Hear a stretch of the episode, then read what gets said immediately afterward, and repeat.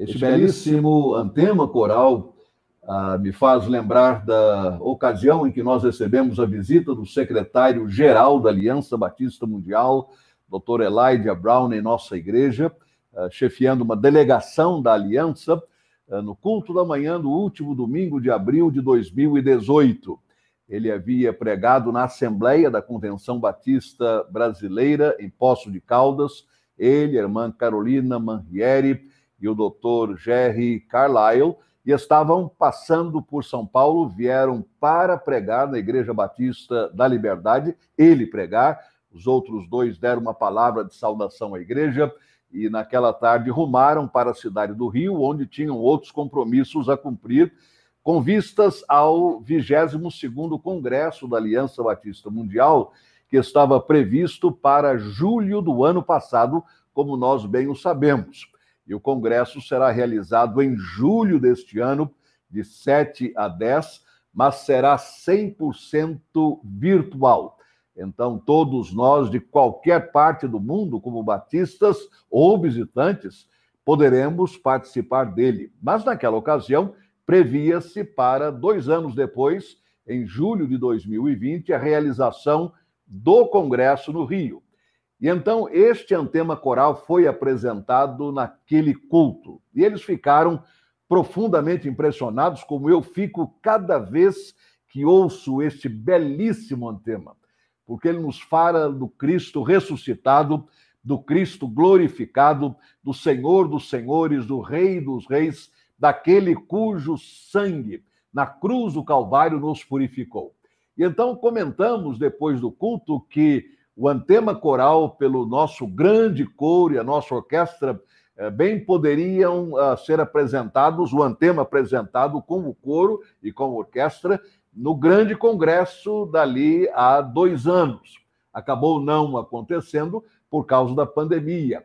Mas este hino retrataria, como nós comentamos depois do culto, daquele culto, uh, este hino retrataria tudo o que aconteceria num congresso mundial daquela magnitude como vai acontecer em julho deste ano, se Deus nos permitir, ainda que virtualmente. Isto é, todas as raças, todas as tribos, todas as nações, aqui usando as palavras do ponto de vista étnico e técnico, cada uma delas, e todos os idiomas, confessando que Jesus Cristo é o Senhor, para a glória de Deus Pai. Este texto de Filipenses, no capítulo 2, ele sempre fala muito ao meu coração. Porque, a despeito dos problemas do dia de hoje, das dificuldades, dos desafios, dos empecilhos que enfrentamos, a despeito da pandemia ou outra qualquer realidade, o fato é, irmãos e irmãs, que nós não temos a nossa vida confinada a este mundo. Nós, à luz da palavra de Deus, nós vemos muito além nós estamos olhando para o futuro quando, de fato, a palavra há de ser cumprida e toda língua confessará que Jesus Cristo é o Senhor para a glória de Deus Pai. E não apenas isto, o mesmo texto diz que todo joelho se dobrará ao nome de Jesus. Hoje nós encontramos tanta perseguição, tanta oposição, e neste mês de missões mundiais, isto tem sido apresentado a nós em diferentes testemunhos e através dos materiais publicados por nossa Junta de Missões Mundiais e também por outras organizações missionárias em nível internacional, tantas perseguições, tantas opressões, tantas pressões, tantas barreiras, tantas dificuldades, tanta má vontade, mas um dia todos os joelhos se dobrarão. Não é um joelho sim, um joelho não, mas todo joelho se dobrará ao nome de Jesus. E toda língua, não é esta língua ou esse idioma, sim, aquele idioma não, mas todos os idiomas, todas as línguas confessarão que Jesus Cristo é o Senhor, para a glória de Deus Pai. Irmãos e irmãs, para mim isso traz um conforto muito grande. Não apenas conforto, mas traz assim um ânimo, traz um estímulo, traz um encorajamento muito grande saber que nós estamos labutando muitas vezes semeando a preciosa semente com choro, como diz a palavra no Salmo 126, com lágrimas, mas um dia todos nós voltaremos com alegria, trazendo os resultados em nossas mãos. Aquele será o dia em que toda língua confessará Jesus como Senhor e todo joelho se dobrará ao nome de Jesus. Para mim, isto exige no meu coração e no seu coração um grande amém, um grande aleluia, porque é isto que nós vamos presenciar.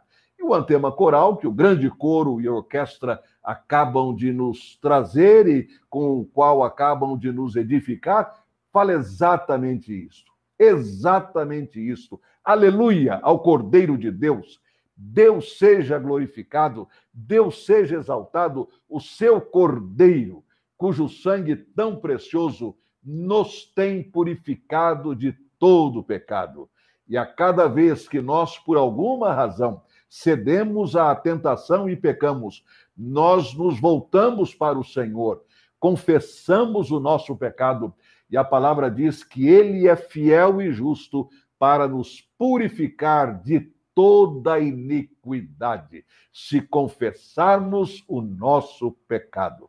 Então, que esta mensagem do antema coral, que vem ao nosso coração, ela continue a nos impulsionar, continue a nos encorajar, a continuar a nossa caminhada.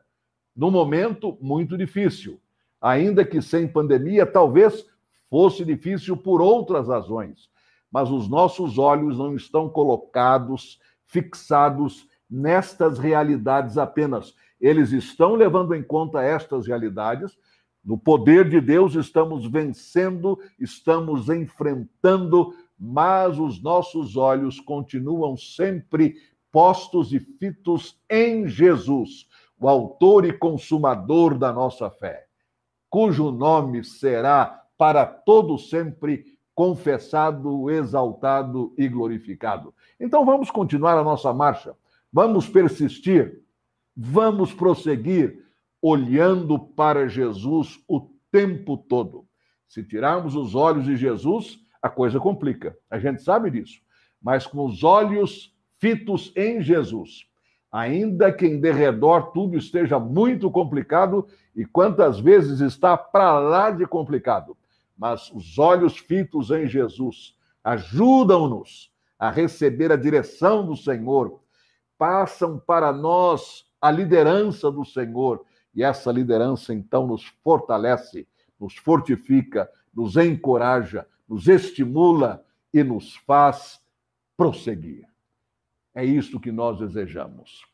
E esta camiseta, ela está em linha com tudo isto. Viva o poder de transformar, que é o tema de missões mundiais para este ano, e nós estamos em pleno mês de março com a Junta de Missões Mundiais da Convenção Batista Brasileira. E este tema, Viva o Poder de Testemunhar, está baseado numa divisa, que é 2 Timóteo 1,7 porque Deus não nos deu espírito de covardia, isto é, espírito de medo, de pavor. Não, ele nos deu um espírito de poder e coragem, de amor e de equilíbrio. Tudo isto visto à luz da nossa missão como Igreja de Jesus Cristo, de ser testemunhas do Senhor na nossa cidade, no nosso estado, no nosso país e em todo o mundo. Graças ao Senhor por esta missão que ele nos entregou. E de maneira muito específica, este dia tem tudo a ver com este tema. Nós estamos iniciando hoje a semana que nos conduz até a celebração da Páscoa ou domingo da ressurreição no próximo domingo. Então, este é o chamado domingo de ramos ou de palmas, que dá início a esta semana tão preciosa na história da igreja cristã. Isto quer dizer, na minha história e na sua história também. E quando pensamos em viva o poder de transformar, e nos lembramos do domingo de Ramos, vemos como tudo é tão apropriado. Porque no domingo de Ramos, a multidão recebendo Jesus ah, no que ele entrava em Jerusalém, o saudava com o Salmo 118, versículo 25: Ousanna, salva-nos, Senhor, nós te suplicamos, nós te pedimos. E é interessante que naquele mesmo texto, em João, no capítulo 12, versículos 17, 18 e 19, a palavra nos diz que muitos ali haviam sido informados da ressurreição de Lázaro pouco antes. E então estavam ali até mesmo movidos pela curiosidade, vários deles, outros pelo espírito de louvor e de adoração, muitos outros desejosos de participar daquela entrada triunfal do Senhor Jesus.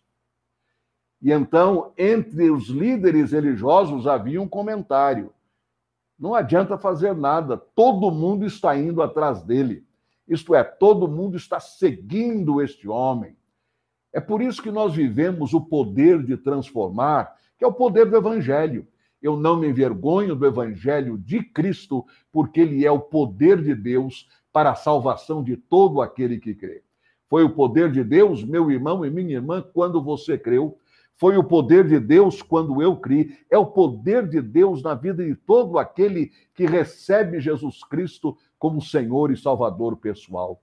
Então, viva o poder de transformar, nos remete ao domingo de Ramos, que é exatamente este domingo, e nos remete à missão da igreja o tempo todo, porque sempre haverá pessoas com disposição para seguir a Jesus.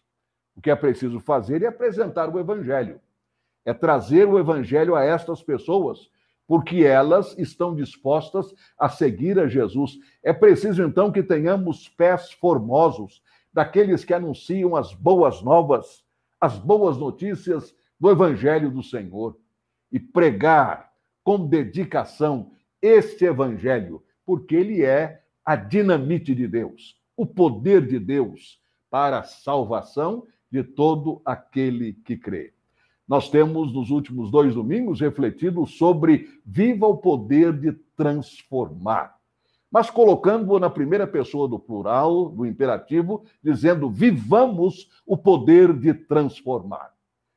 Já refletimos sobre vivamos com ousadia o poder de transformar. Depois, vivamos com entusiasmo o poder de transformar. E nesta hora desejo refletir sobre vivamos com urgência o poder de transformar.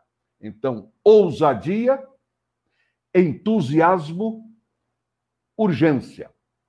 Isto é, o nosso motivo de evangelização, a nossa ação evangelizadora deve ser feita com urgência não pode esperar.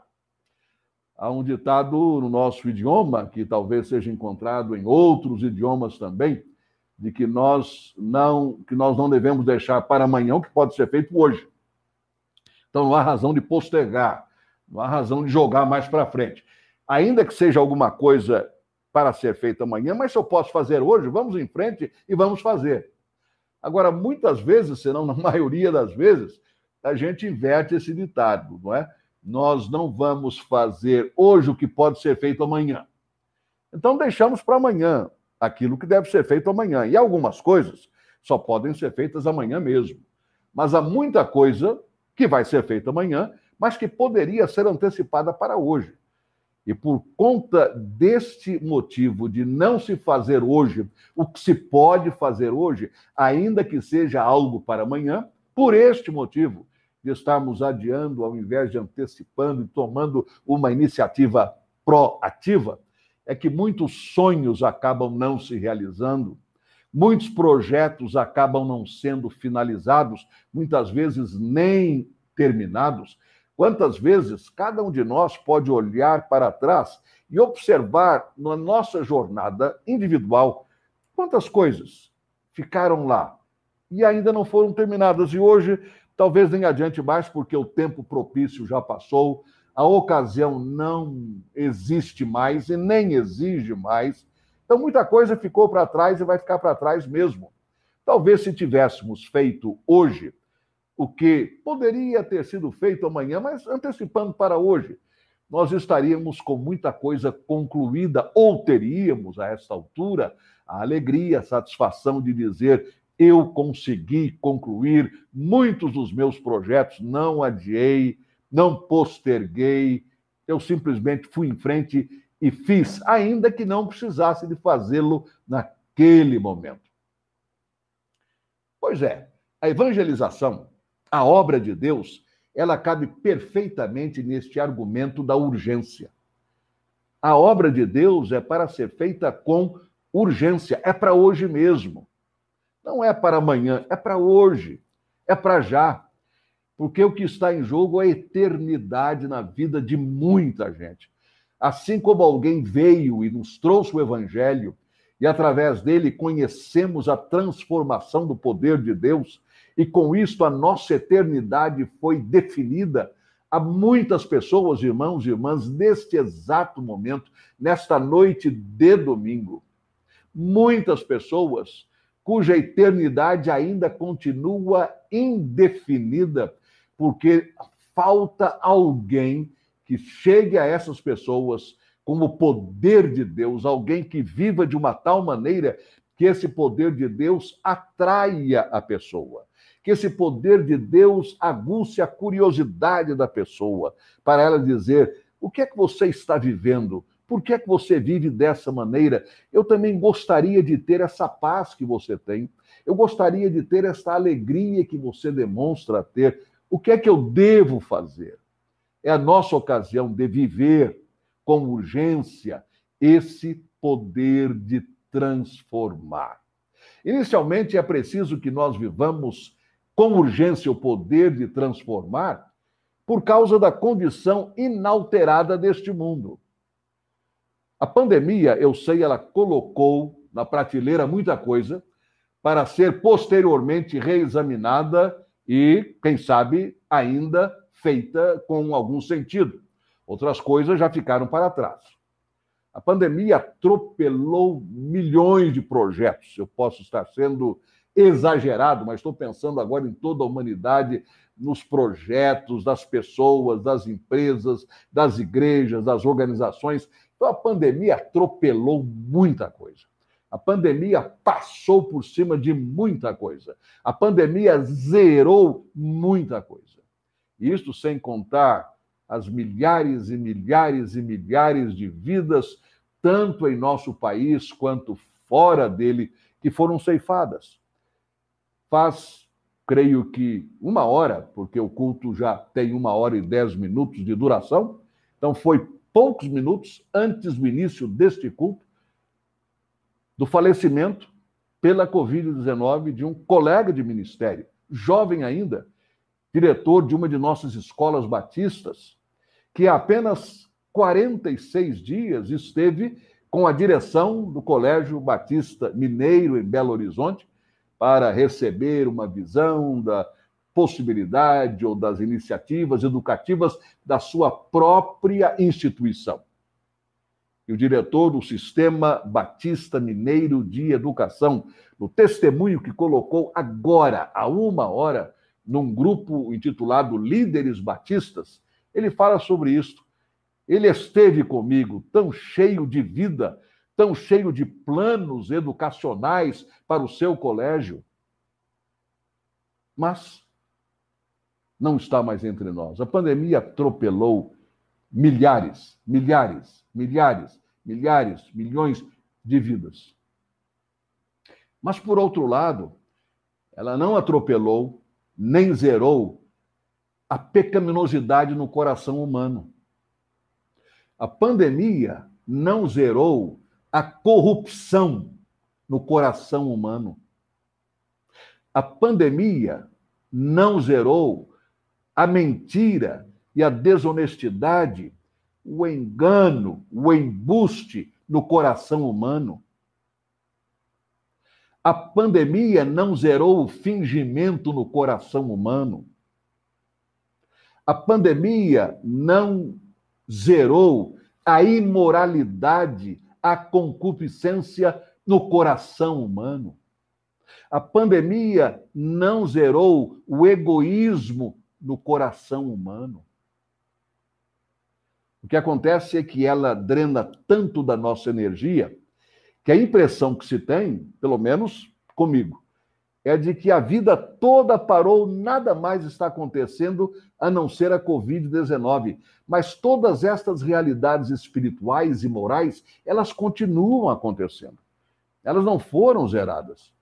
E cada vez que nós assistimos aos noticiários ou nós lemos o que está sendo escrito pelo mundo afora, nós observamos isto, que toda tragédia, toda tristeza, toda tragicidade da Covid-19 não conseguiu zerar o pecado no coração humano.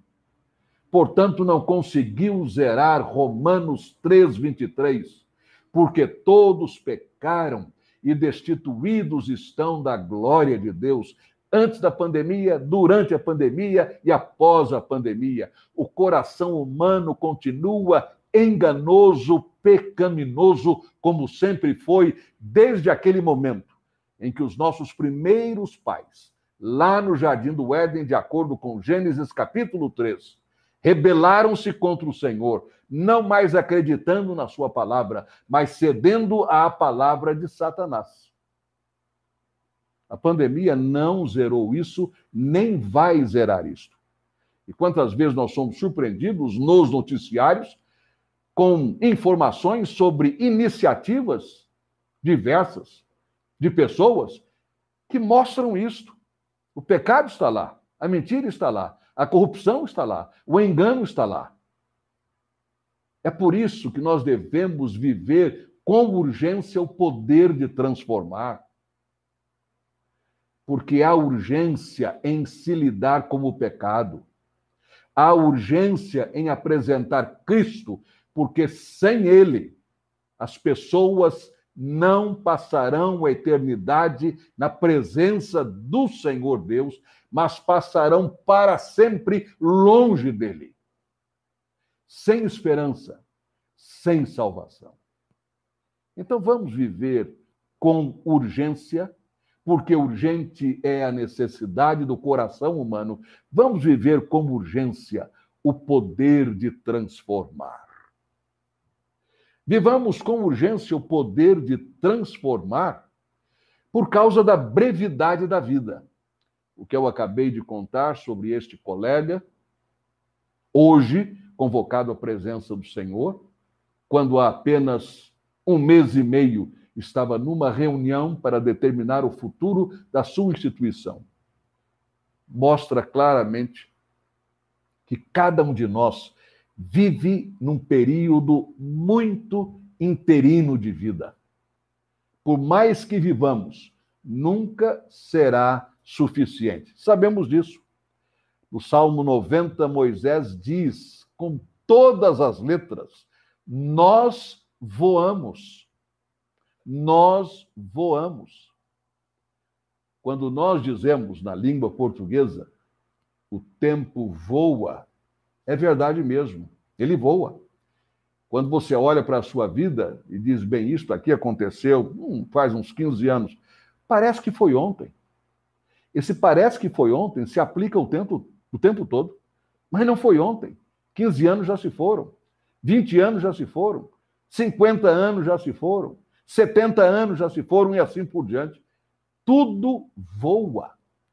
E por causa da brevidade da vida humana, nós temos de viver com muita urgência o poder de transformar, não apenas por causa da brevidade na nossa vida como proclamadores do poder de transformar, mas também da brevidade da vida para aqueles que ouvem a mensagem do Evangelho. Na carta de Tiago, ele nos fala sobre isto, numa linguagem claríssima, que não exige nenhum esforço maior de interpretação bíblica. Tiago, capítulo número 4, começando com o versículo número 19, número 13, aliás.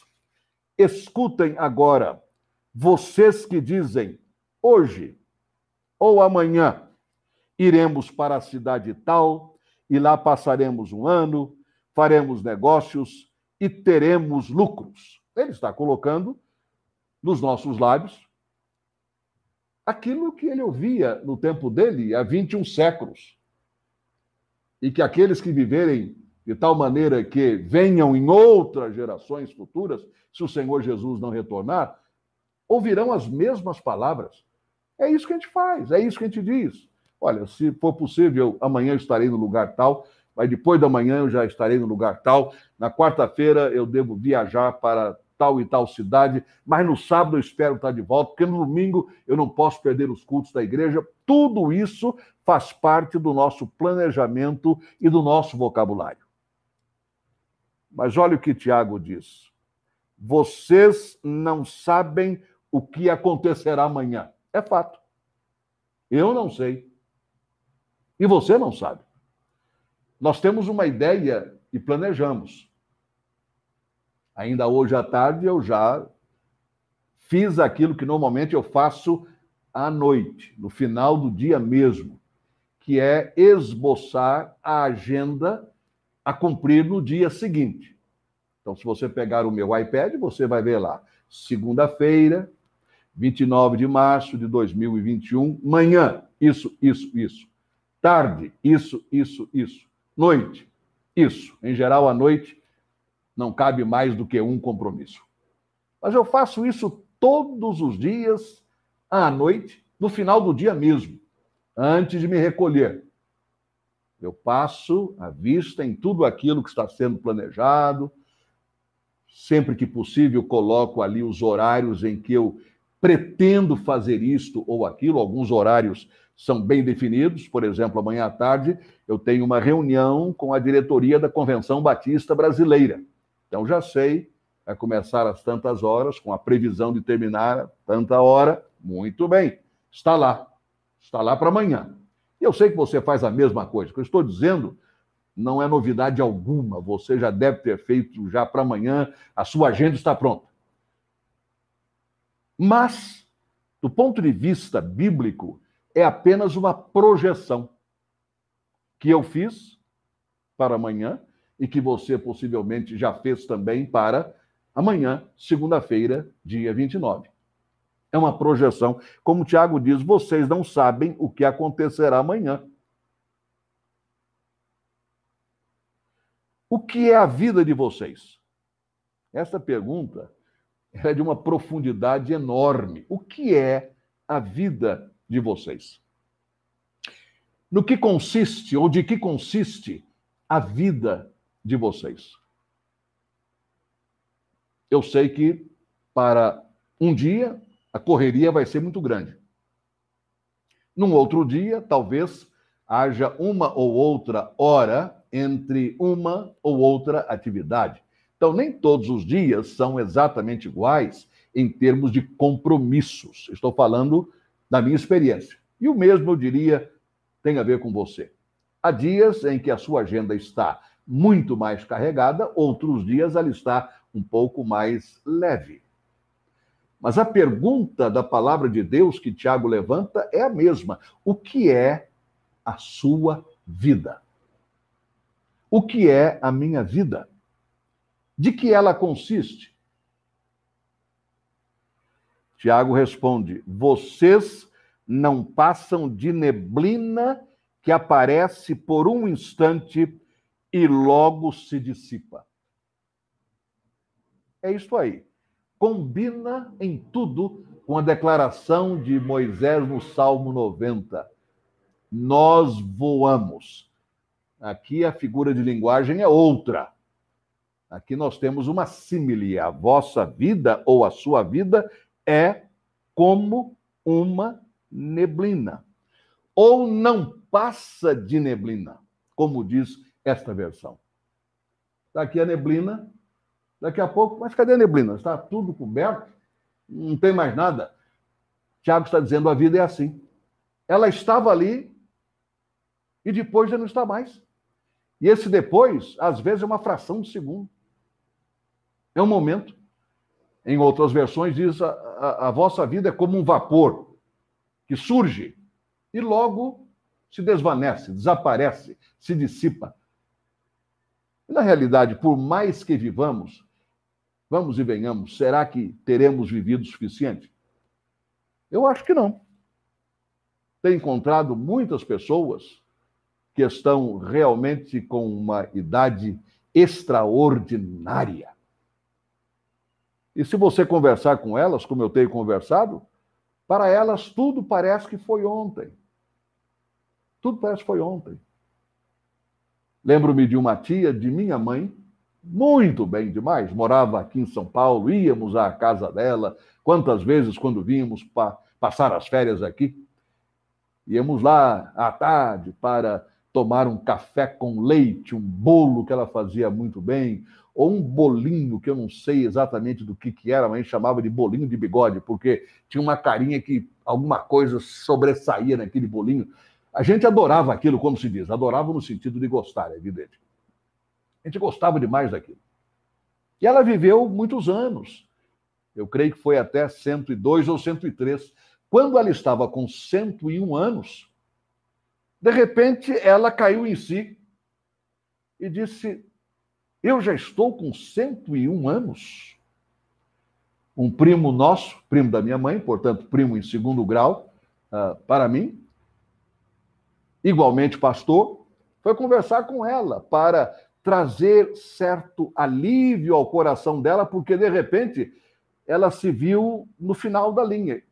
101 anos, ela não estava na cama, ela estava bem. Mas o número a espantou 101 anos. Já mencionei a vocês a fonte de onde eu tirei a expressão testemunha de tempo integral. Jim Downing, que foi um dos sobreviventes até três anos, ele faleceu faz três anos, faleceu com cento 104 ou 105 anos, mas um dos sobreviventes, dos poucos ainda, eh, do ataque a Pearl Harbor em dezembro de 1941. E ele era muito bem humorado. Quando eu ouvi, ele estava com 103 anos aproximadamente. E ele, usando já aparelhos auditivos, ele disse: Gente, eu perdi a minha audição nos primeiros 100 anos de vida. Muito bem humorado uma lucidez extraordinária. Mas notem bem, ele estava muito bem, lúcido, extraordinariamente bem, falando a um auditório, trazendo o seu testemunho como evangelista. E dele veio a expressão que eu, na hora, aprendi e passei a usar quando cheguei à liberdade. Sejamos testemunhas de tempo integral, porque era isto que ele dizia o tempo todo. Quando eu vou a um supermercado, eu não vou para fazer compra, eu vou para falar de Jesus. Eu aproveito e faço compra. Quando eu vou a um banco, eu não vou para transações bancárias, eu vou para falar de Jesus. Eu aproveito que eu estou lá e faço alguma transação bancária. Quando eu me encontro com meus amigos, eu, eu não me encontro para festas, eu me encontro com eles para falar de Jesus. Eu aproveito que estou junto e então faço uma festa.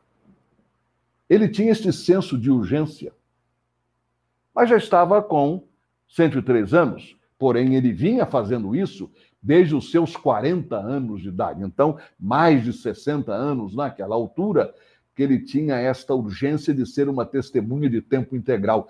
Mas o que é a vida? É um vapor, tanto é que ele já está na presença do Senhor. Há uma outra expressão nossa: ninguém fica para a semente. É verdade, ninguém fica. O que é a nossa vida? Tiago está dizendo: é uma neblina. Eu não vou nem conseguir dirigir esta manhã porque está tem muita neblina, mas daqui a 5, 10 minutos, onde é que está a neblina? Já se foi. Eu já consigo enxergar tudo com nitidez. Vivamos com urgência o poder de transformar, porque a vida é breve. A vida é breve. É um vapor, é uma neblina. Surge se dissipa. Surge, desaparece. Urgência, por causa da brevidade da vida. Vivamos com urgência o poder de transformar por causa da colheita já pronta no reino de Deus. O Senhor Jesus nos fala disto em João, no capítulo número 4. Depois daquele encontro com a mulher samaritana, a palavra nos diz alguma coisa sobre esta urgência, porque o tempo do Senhor colher já está bem próximo. Então os discípulos começaram a dizer entre si, versículo 33 em diante de João 4. Será que alguém trouxe algo para ele comer? Porque Jesus disse: Eu tenho uma comida para comer que vocês não conhecem. Então eles começaram a discutir: alguém trouxe para Jesus alguma comida? Porque ele está falando que ele, ele vai comer, ele já tem o que comer. E Jesus respondeu da seguinte maneira: A minha comida consiste em fazer a vontade daquele que me enviou e realizar a sua obra. Vocês não dizem que ainda faltam quatro meses até a colheita? É o que nós muitas vezes dizemos. Ainda tem tempo. Ainda haverá oportunidades. Ainda teremos como fazer isto. Jesus diz: não é exatamente assim que vocês falam? Ainda faltam quatro meses até a colheita? Eu, porém, lhes digo: levantem os olhos e vejam os campos, pois já estão maduros, prontos para a colheita. Nós trabalhamos com o ainda. Jesus trabalha com o já. Nós dizemos ainda falta tempo. Jesus diz já é tempo. Nós dizemos ainda faltam quatro meses até a colheita, ou o tempo que for. Jesus diz o tempo já chegou. E quando nós ouvimos os testemunhos dos nossos missionários, é extraordinário nós percebemos que Deus já está no processo da colheita. Os campos estão brancos, preparados, ou como Jesus diz nesta versão, prontos para a colheita. Então, a urgência também tem a ver com o momento no tempo de Deus. É sempre tempo de Deus. Quem me disse isso há muitos anos foi um amigo com quem estava conversando, e ele me fez uma pergunta que envolvia a questão de tempo, e eu disse a ele: bem, no tempo de Deus nós vamos fazer isso. E ele me respondeu da seguinte maneira: é sempre tempo de Deus. É sempre tempo de Deus. Então nós vivemos com urgência o poder de transformar, porque é tempo de Deus agora. Ainda não falta muito tempo, já é o tempo. Já é o momento. A colheita já está preparada porque os campos já estão prontos. Viva o poder de transformar, meu irmão, minha irmã. Vivamos nós, vocês e eu, o poder de transformar. Vivamos esse poder de transformar, mas vamos fazê-lo com urgência, assim como devemos fazê-lo com entusiasmo, assim como devemos fazê-lo com ousadia. Sempre. Sem medo, com bastante empolgação e com muita urgência. O pecado no coração do ser humano continua o mesmo: urgência. A vida é um vapor, é tão breve, urgência. A colheita já está diante de nós, urgência. Que o Senhor imprima a sua palavra no nosso coração. Vamos orar. E agora, Senhor, aplica a tua palavra a cada um de nós para que cada um de nós viva com ousadia, com entusiasmo e com urgência o poder de transformar, que é o Evangelho, o teu poder para a salvação de todo aquele que crê. É o que nós te suplicamos e nós te pedimos no nome de Jesus. Amém. E assim vamos iniciar a nossa semana, com bastante disposição, como testemunhas de tempo integral. Neste momento, antes da bênção, quero saudar o nosso colega, membro da nossa igreja com sua família, pastor Gabriel Risério Lopes, que exatamente hoje, dia 28 de março, está celebrando o seu jubileu de Oliveira ministerial. 34 anos de consagração ao ministério da palavra. O concílio se reuniu na Igreja Batista da Liberdade, ali o examinou, propôs à igreja a sua consagração, e isso aconteceu exatamente há 34 anos. Pastor Risério, um grande abraço da sua igreja para o irmão e sua família. Deus continue a abençoá-lo no exercício da sua vocação, como tem feito até este momento. E agora, meu irmão e minha irmã, vamos continuar. Vamos testemunhar. Vamos viver o poder de transformar.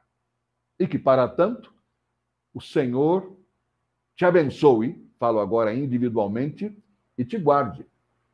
Que o Senhor faça resplandecer o rosto dele sobre ti e tenha misericórdia de ti. Que o Senhor levante o rosto dele sobre ti e te dê a paz, o shalom de Cristo Jesus, hoje e para todo sempre. Amém.